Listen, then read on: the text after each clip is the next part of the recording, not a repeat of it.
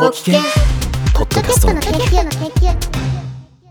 皆さんおはようございます。霧の都です。霧の都のポッドキャストの研究第97回目をお送りします。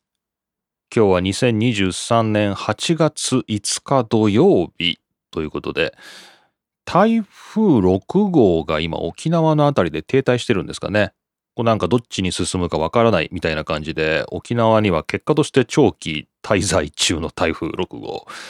僕の知人もですね、今沖縄で足止めを食らっているという話を聞きまして、えーホテルに閉じ込められているというか、まあ、ホテルで暮らしていて、もうやることもない、ポッドキャストでも聞くわ、みたいなですね、そんな状況らしいんですが、まあ沖縄にお住まいの皆さんもですね、ちょっと今大変なのかなと。はい。まあ、この後台風どっち来るんですかね。というような、まあ、8月です。さて、じゃあ一つ目の話題、こちらです。イギリスの新聞、ザ・タイムスの7月29日の記事です。どのようにストレスを減らすか、もうヨガは必要ありません。という、ま、記事っていうかエッセイですね。えーこんな健康に関するエッセイが目に留まりました。えーキリのなんとなくですね、このタイムスの有料課金プランに登録してしまったがばかりに、毎日メールが来るんですけれど、えー たまにそのメールから、えーじゃあタイムズでも読むかと思って、あの、飛んでみたらたまたま目に入ったこの記事なんですけど、まあ、なんで面白いかなって思ったかっていうと、ポッドキャストを聞くっていうことが、ストレスを軽減するっていうですね、あの、そういう内容が書いてありまして、ちょっと面白いんで、この番組で紹介しようかなと思いました。えーこのタイムズの記事ですけど、ストレスを軽減する方法というのが10個ですね。10個並んでます。でそれはまあそれぞれエビデンスがあって、まあ、こういうことをするとストレスが減りますよっていうね、まあ、そんなようなことが書いてあるんですが、まあ、その中で、えーポッドキャストを聞きながら歩くというですね、それがあの10個のうちの一つに上がってるんですよね。で、ここの部分ちょっと読みますけど、えっ、と、ロンドンのブルネル大学の音楽、音楽スポーツ心理学者なんですかね、のコスタス・カラゲオルギスによると、えーカラゲオルギス、カラゲオルギス何人なんでしょうね、ギリシャなんですかね。カラゲオルギスさんによりますと、まあ、らの研究によりますと、えー音楽よりもですね、オーディオブックとか、ポッドキャストを聞いた方が、えーよりストレスレベルが下がる効果があるということが証明されたというですね、まあそれがあの、エビデンスとして上がっています。で、これをカラゲオルギスさんたちが何を、どんな実験をしたかと言いますと、えー歩いてもらうですね。被験者に歩いてもらうと。で、その際に、何も聞かずに無音で歩いてもらう。まあ、とはいえ無音といっても、まあ、環境音ぐらいはするんでしょうけど、まあ、何も聞かずに歩いてもらう人、まあ、これを対照群としまして、えー実験の群の方は、テッドトーク。まあ、ポッドキャストというかって感じですけどね。テッドトークを聞きながら、あるいは、えーアップビートな音楽なんで、まあ、テンポの速い音楽を聴きながら歩いてもらうと。つまり3つ用意したんですね。何も聞かずに歩く集団と、テッドトークを聞きながら歩く集団と、テンポの速い音楽を聴きながら歩く集団と、まあ、これを3つ揃えて実験したところ、えーテッドトークを聞きながら歩く人が、まあ、最もそのウォーキングをエンジョイしていたということが分かったと。で、えー特にそのニュースではないポッドキャストですね。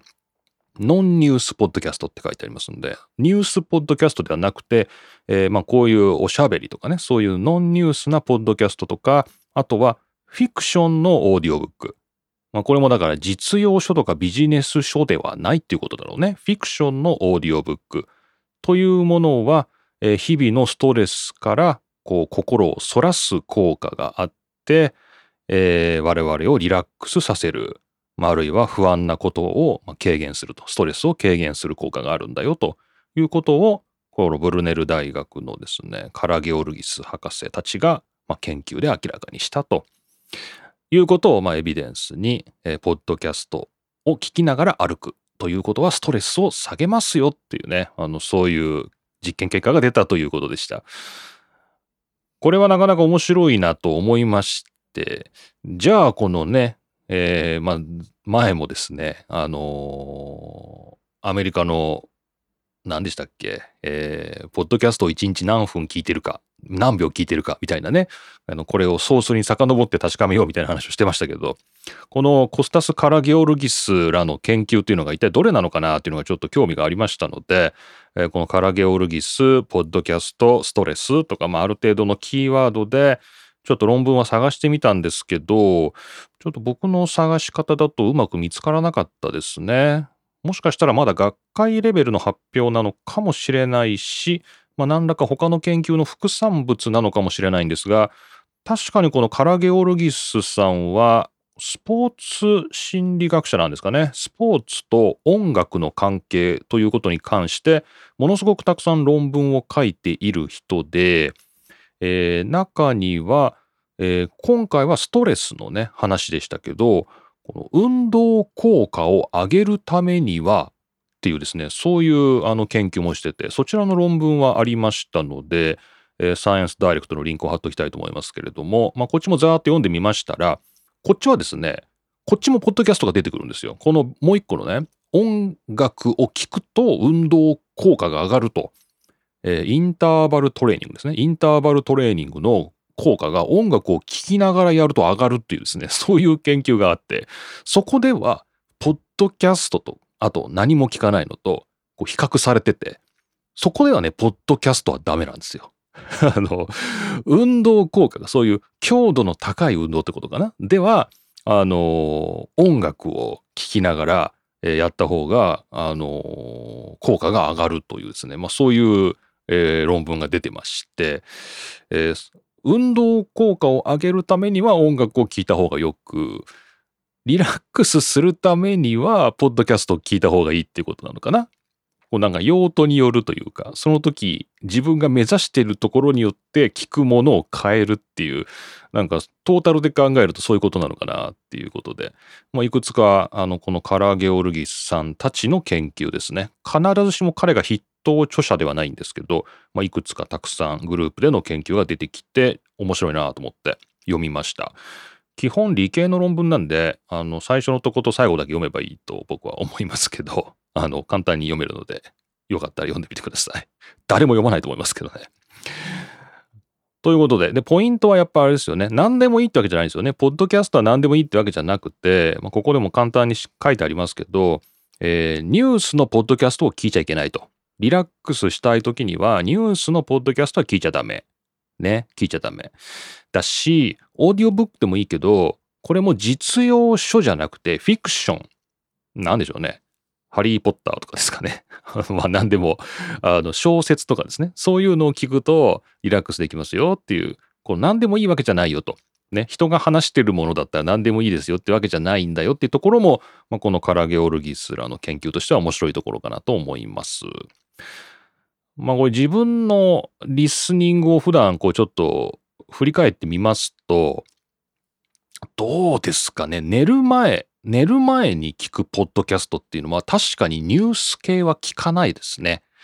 まあ何らか雑談しているものというか、ね、あの、まあのんびり喋っているものというか、なんかそういうのを確かに好んで聞きますけど、まあこれは寝る前にあんまりね、この刺激のある情報というか、目が覚めるようなね、面白いニュースとか聞くと大変なんで、まあ、言ったらちょっとこう、だるい感じの、のんびりしたおしゃべりを聞きながら寝るんですけど、まあ、これもある意味、なんでしょう、ストレスの低減効果が実はあったということなのかな？で、僕、走るときですね、朝、今日も走りましたけど、走るときには、音楽を基本的には聴いてたりしますが、あとはまあ最近ね、あの近所のコミュニティ FM のトークも聞いたりしますけれども、まあ、それもやっぱ音楽の比率が非常に高かったりもするので、音楽を聴いたりしますけど、これはどちらかというとリラックスというよりは運動効果があるということですね。なるほど。で通勤時自転車とかでは、そうですね、オーディオブック、ポッドキャストを聞くときが多いですけど、うん、オーディオブックは実用書が多いんで、僕フィクションのオーディオブック聞かないんですよね。全部、なんか、うん、専門書とか実用書とかそういうののオーディオブック聞いてますので、まあ半分仕事みたいな感じなんですけど、こういうものはリラックス効果がないと。これもうダメですね。これ通勤しながら緊張していると。もうちょっとこうなんか気の抜けたものを聞いた方がいいんじゃないのかと。まあ、そんな感じで、はい。皆さんもいろいろ普段、あの、ながら聞きしていると思うんですけど、そのながら聞きするシチュエーションとか、ながら聞きするメディアの種類によっては、まあ、いろいろな効果があるかもしれないという、まあ、そんなようなところを、このコスタス・カラゲオルギスさんたちの、まあ、研究はいろいろ明らかにしていて面白いなと思いました。はい。というわけで、こちら、ザ・タイムスの記事、7月29日、ストレスを減らす方法、もうヨガは必要ありませんという記事をご紹介しました。まあ、これがイギリスの新聞だからというわけではないですけれども、この10個の中にお茶を飲むっていうね、湯を沸かしてお茶を飲むっていうのも入っている、まあ、面白い記事でした。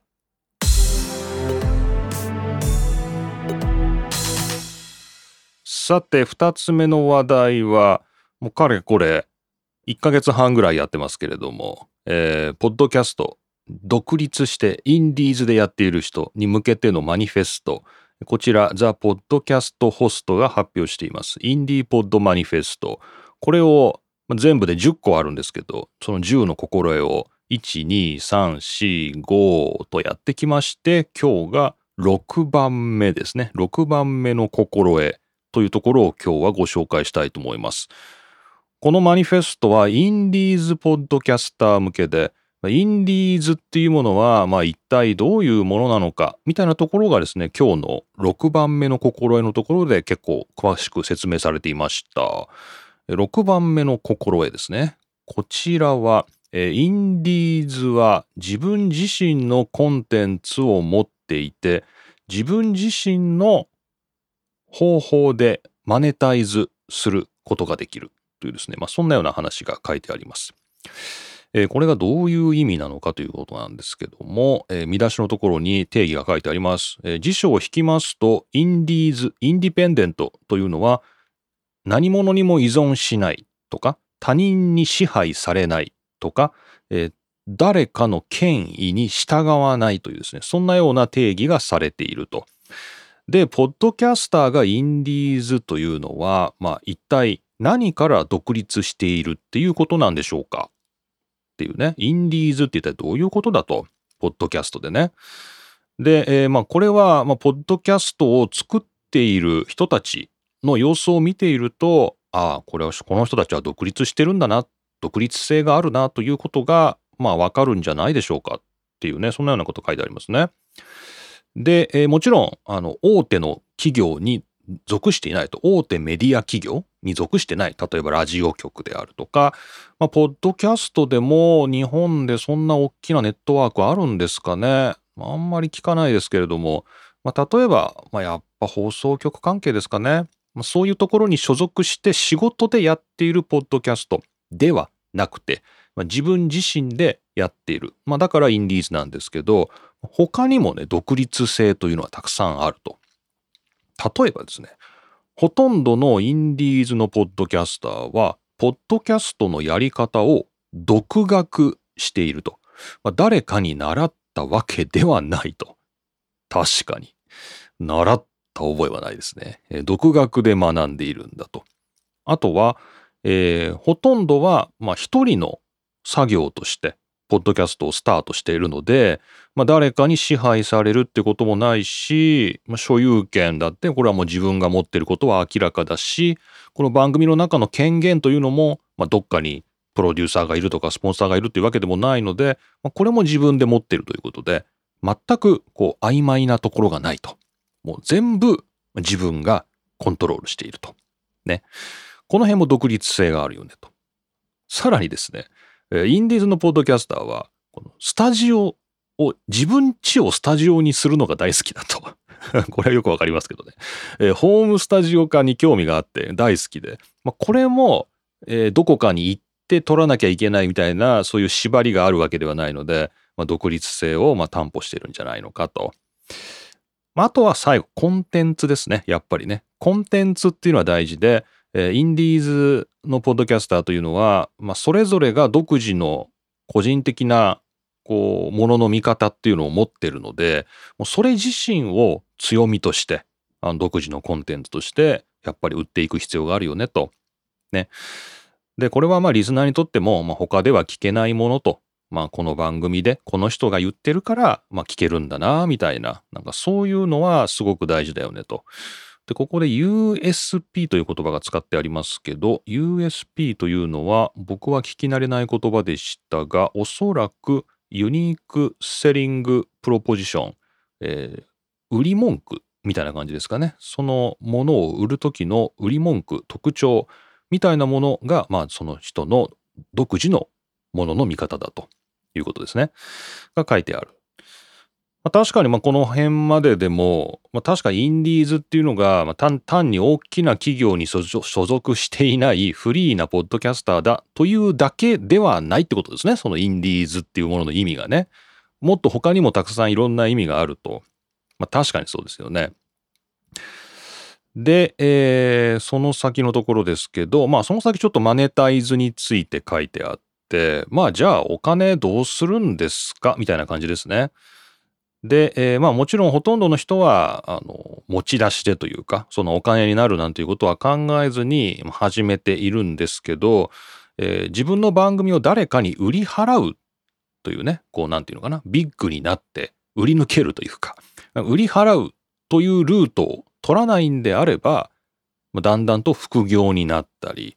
えー自分でその番組をコントロールしたまま、えーお金をゲットするという、まあ、そういう方法を考えることになるんだけど、まあ、それもまあ自分自身が手放すということなしにね自分が所有権とか支配権を手放すことなくやるんであればインディーズポッドキャスターとしてまあ自立する経済的に自立するという方法も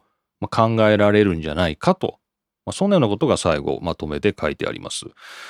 まあ、その際には自分の条件をま大事にして収益化するっていう必要があるので決して自分のコンテンツを誰かに売り渡すということだけがマネタイズではないですよというねそんなようなことが最後まあ励ましのみたいな感じで書いてありますね。というような感じだと思います。ので、まあ、この項目ですねインディーズポッドキャスターのこのインディー独立しているというのは単に大きな企業に所属していないフリーだというだけではなくて、えーそのやり方学び方、ねえーコンテンツ、まあ、いろんなところで独立性があるんだよと、まあ、どうもそういうことがここの柱の、まあポイントみたいです、えーデータもついています、えーあなたはどこでポッドキャストを学びましたか？っていうので圧倒的多数、まあ、ほぼ7割ぐらいの人が独学ですと、えー答えています。まあそうだよね。で、えー15%ぐらいの人がフリーオンラインコミュニティなので、まあフリーのこうウェブとか掲示板とかあるんですかね。まあそういうところで、えー勉強しましたよと。基本的にはそんな感じで、まあ、中には、えーお金を払ってオンラインで学びましたという人もいるし、コースをね、取って勉強しましたっていう人もいるんですけど、ごく少数派。で、面白いなと思ったのが、本ですね。ブックで学んだよという人は極めて少ない。やっぱフリーのオンラインコミュニティ、フリーのオンラインソースで勉強しましたよっていう人の方が圧倒的に多いし、まあ、何よりもっと一番多いのは独学ですね。独学ですよという人が非常に多いです。あとどこで収録しているかっていうのもホームスタジオ。まあ、ホームスタジオっていうと聞こえはいいですけど、まあ、自分の、まあ、リビングルームとかベッドルームとかそういうところをスタジオに見立ててという人が6割に達していて、えー他えウェブを通じて収録してますというのはこれはちょっと定義が微妙ですけど、まあ、なんかズームとかああいうの使ってっていうことですかね。場所はあんまりこだわらないということでしょうか。そしてごくごくわずかですけれども、えプロのスタジオを借りて撮っていますという人もまどれぐらいですかね？これ5%ぐらいですかね、がいるみたいですけどねはい、えーそれこそカラオケボックスを借りて撮ってますっていうね、えー例の場合はどこにこれ含まれるんでしょうね セミプロスタジオ、プロスタジオを借りてるってことになるんですかね？はい。というような、えー、いろいろなデータが載っておりました。はい。じゃあ、まとめですね。えー、まとめ、えー、この記事のまとめ部分は、また3ポイント書いてあります。1つ目。ポッドキャストの訓練を受ける必要はありません。うん。えー、ま学ぶ場合もウェブ上で無料で学ぶことができます。というね、えー、そういうことがまず一つ目。二つ目、えー、番組を成功させるために、スポンサーとか、えー、そういうパートナーと組む必要はありません。ね、そういうものがなくても成功させることはできます。ああ、いいですね。そして3番目。自分の声とか、自分の今まで学んだこととか、自分のものの見方、こういったものを受け入れて、えー、自分自身の特徴として打ち出してくださいと。あなたは本当にユニークな存在なんですよ。ということがこの3番目書いてあります。はい。というわけで、この6番目、なんか10番目まであるんですけど、大体この10ある秘訣みたいなやつで、だんだんこう、なんていうんですか、失速してくるというか、ありますよね、そういうの。あの、さっきのあの、ストレスレベルの軽減のやつも10並んでたんですけど、なんか最後の方だんだんなんかちょっとあのネタが切れてんのかなみたいなのも入ってたりするんですけどこちらのポッドえー、ポッドニュースじゃないね。ポッドキャストホストですね。ポッドキャストホストのインディーポッドマニフェストは、今のところ失速しませんね。6, 6番目まで来ましたけど。あと7、8、9とあるんですけれども、まあ一体何が出てくるんでしょうか。はい。というわけで、えー、今日はインディーズポッドキャストのインディーズ独立しているといったらどういうことなのかという話でした。はい。というわけで、この後はパーティータイムで、キリノの近況であるとか、まあ最近思っていること、まあ、時間のある方だけにお付き合いいただこうと思います。まあ言ってみればここまではニュースポッドキャストと思えばストレスレベルも下がりゃしないのかもしれませんが、この後の数分間はもしかしたら皆さんのストレスレベルが下がる場所かもしれません。というわけで、パーティータイム、いきましょ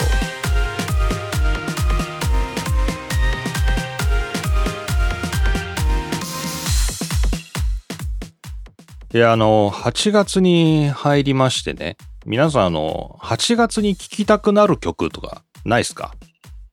唐突ですけどね。あの、まあ、僕の世代ですとね、昔は夏といえばサザンだとかチューブだとかですね、まいろいろな こう夏の風物詩みたいな、夏になると出てくるみたいなミュージシャンいたんですけど、そういうものではなくて、そういうものではなくて、なんか8月っていうところで聴きたくなる曲みたいな、まあ、なんか皆さんあんのかなと思ってですね、えー、聞いてみたっていうのは最近僕がですね、たまたまなんですけど、夜しかをよく聞いてるんですけど、ヨルシカの曲に8月某月明かりという曲がありまして、変わったタイトルですけどね。8月某月明かり。これがね、いい曲だし、まあ、この曲が入ってるアルバムがね、いいですね。僕は音楽をやめただっけな。いや、いいなと思って、あの、ブルーレイも注文してしまいました。ライブが見たくなって。顔出ししてないユニットなんですけどね、ライブのブルーレイがあって、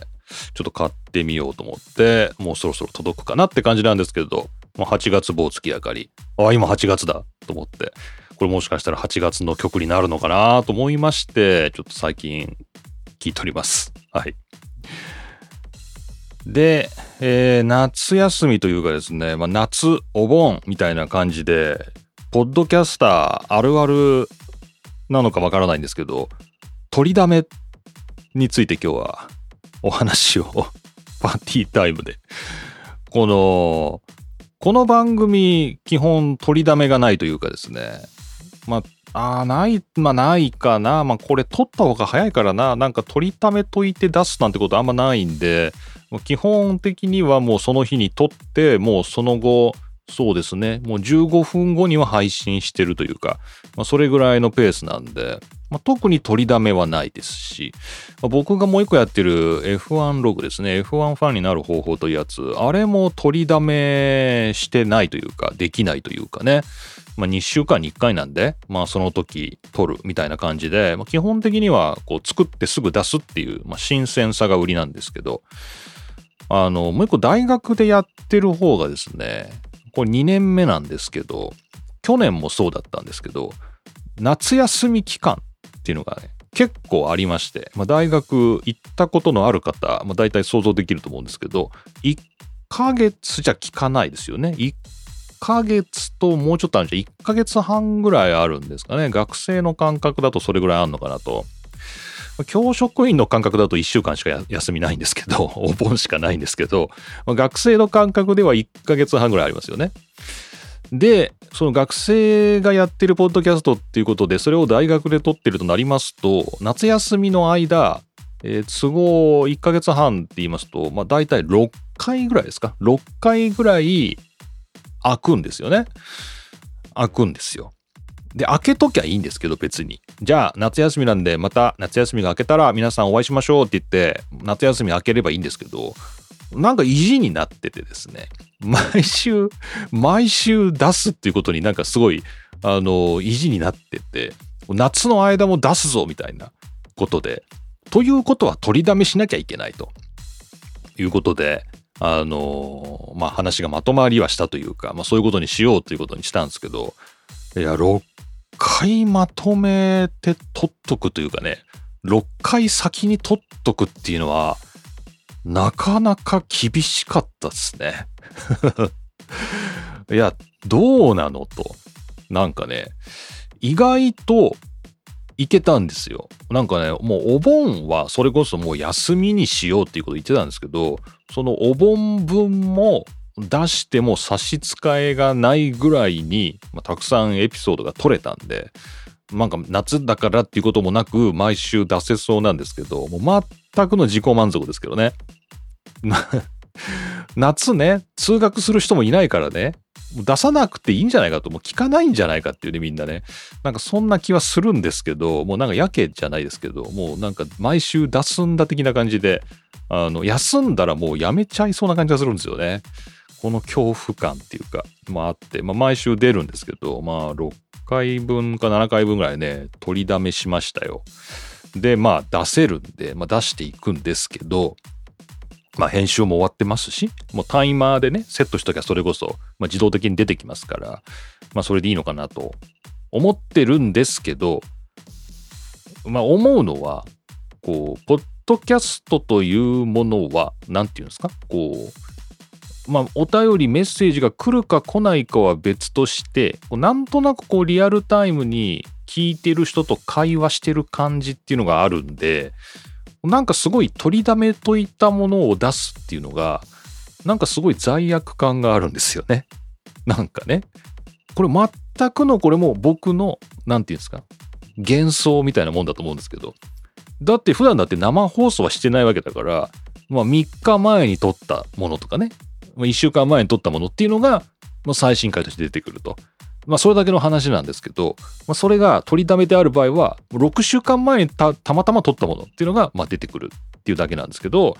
なんかこのリアルタイムにキャッチボールしてない感が、なんかすごい